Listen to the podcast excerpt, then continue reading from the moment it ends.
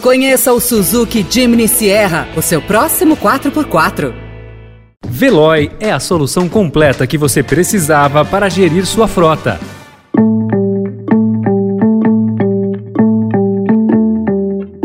Olá, seja bem-vindo, seja bem-vinda. Começa agora mais uma edição do Notícia no seu Tempo. Esse podcast é produzido pela equipe de jornalismo do Estadão para você ouvir em poucos minutos as principais informações do jornal. Entre os destaques de hoje, implodido por PEC, teto de gastos vira alvo de candidatos. Desmate cresce e persiste em todos os biomas do Brasil. E o calor na Europa, que passa dos 40 graus, agrava incêndios e provoca mortes. Esses são alguns dos assuntos que você confere nesta segunda-feira, 17 de julho de 2022. Estadão apresenta Notícia no seu tempo.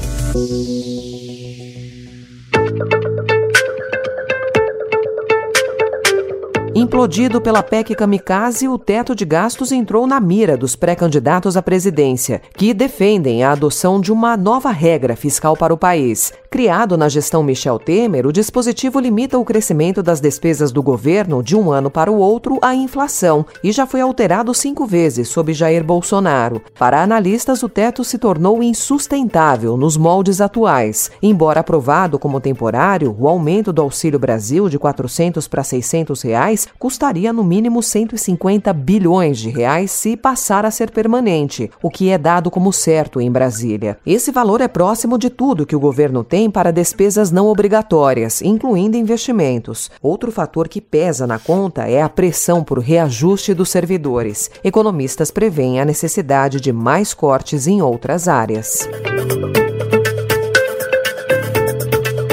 Ministério da Economia já trabalha em projeções que consideram uma mudança no teto de gastos para permitir um crescimento real das despesas de 1,5%. O objetivo é abrir espaço fiscal a novos investimentos públicos, que é uma cobrança do presidente Jair Bolsonaro para um eventual segundo mandato. Pelas projeções, esse ajuste só aconteceria a partir de 2027, mas uma alteração na regra poderá ser antecipada, como admitem fontes do governo ao Estadão no cenário atual de pressão por mudanças.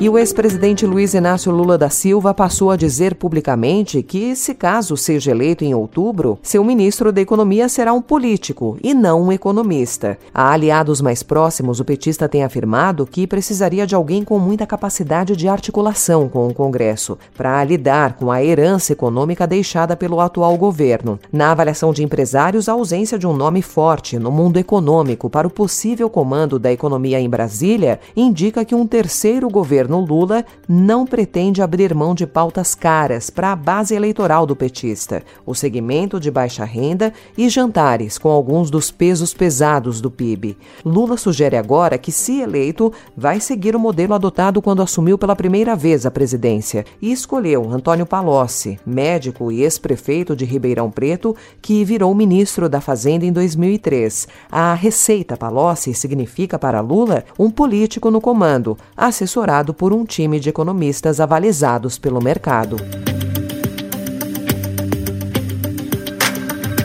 O presidente Jair Bolsonaro disse que cerca de 40 embaixadores estrangeiros já confirmaram presença na reunião de hoje, convocada por ele para tratar das urnas eletrônicas. Bolsonaro, porém, não mencionou quais seriam esses embaixadores. Segundo apurou o Estadão, algumas das principais representações estrangeiras, como Estados Unidos, Reino Unido e Japão, não haviam confirmado presença. O encontro servirá para que Bolsonaro repita a tese nunca comprovada de que houve fraude nas eleições de 2020 2014 e 2018. O presidente indicou que a reunião com embaixadores é uma resposta ao presidente do Tribunal Superior Eleitoral, Edson Fachin. Como eu estou trazendo os embaixadores aqui, porque o Fachin se reuniu há poucas semanas com eles e terminou dizendo que não aceita a participação das Forças Armadas, foram convidadas a participar da transferência eleitoral, é uma prova do quê? Que nós descobrimos que tem coisa errada lá.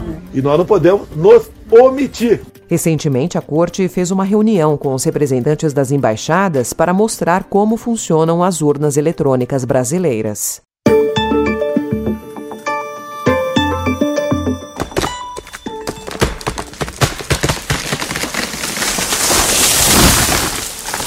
O Estadão também informa que um relatório divulgado hoje aponta que o desmatamento no Brasil cresceu 20,1% no ano passado, atingindo 16 mil quilômetros quadrados em todos os biomas. Em três anos, o Brasil perdeu uma área verde próxima ao estado do Rio de Janeiro. Na Amazônia, a estimativa é de que sejam derrubadas 18 árvores por segundo e apenas 27% das áreas desmatadas são alvo de alguma fiscalização. Os dados são do relatório anual de desmatamento no Brasil, do MAP Biomas, que é uma iniciativa do Observatório do Clima, realizada por uma rede de universidades, ONGs e empresas de tecnologia. A agropecuária é o principal vetor de pressão para o desmate. Também há perdas ligadas a garimpo, mineração, expansão urbana e usinas de energia solar e eólica. Procurado ontem, o Ministério do Meio Ambiente não comentou até o fechamento desta edição. Na Europa, uma onda de calor acompanhada de incêndios florestais em série colocou em alerta grande parte do território no fim de semana. Portugal, Espanha, França e Itália lidam com focos alimentados pelo tempo seco em meio a temperaturas frequentemente superiores a 40 graus. Com o calor, aumenta também o gasto de energia, em paralelo à tentativa da União Europeia de economizar gás natural em consequência das pressões da Rússia pelo apoio de Bruxelas à Ucrânia. A presidente da Comissão Europeia Ursula von der Leyen, pediu que os europeus economizem energia já no verão, mesmo com as altas temperaturas que às vezes exigem o uso de refrigeração elétrica. As chamas fugiram do controle principalmente na Espanha e na França. Notícia no seu tempo.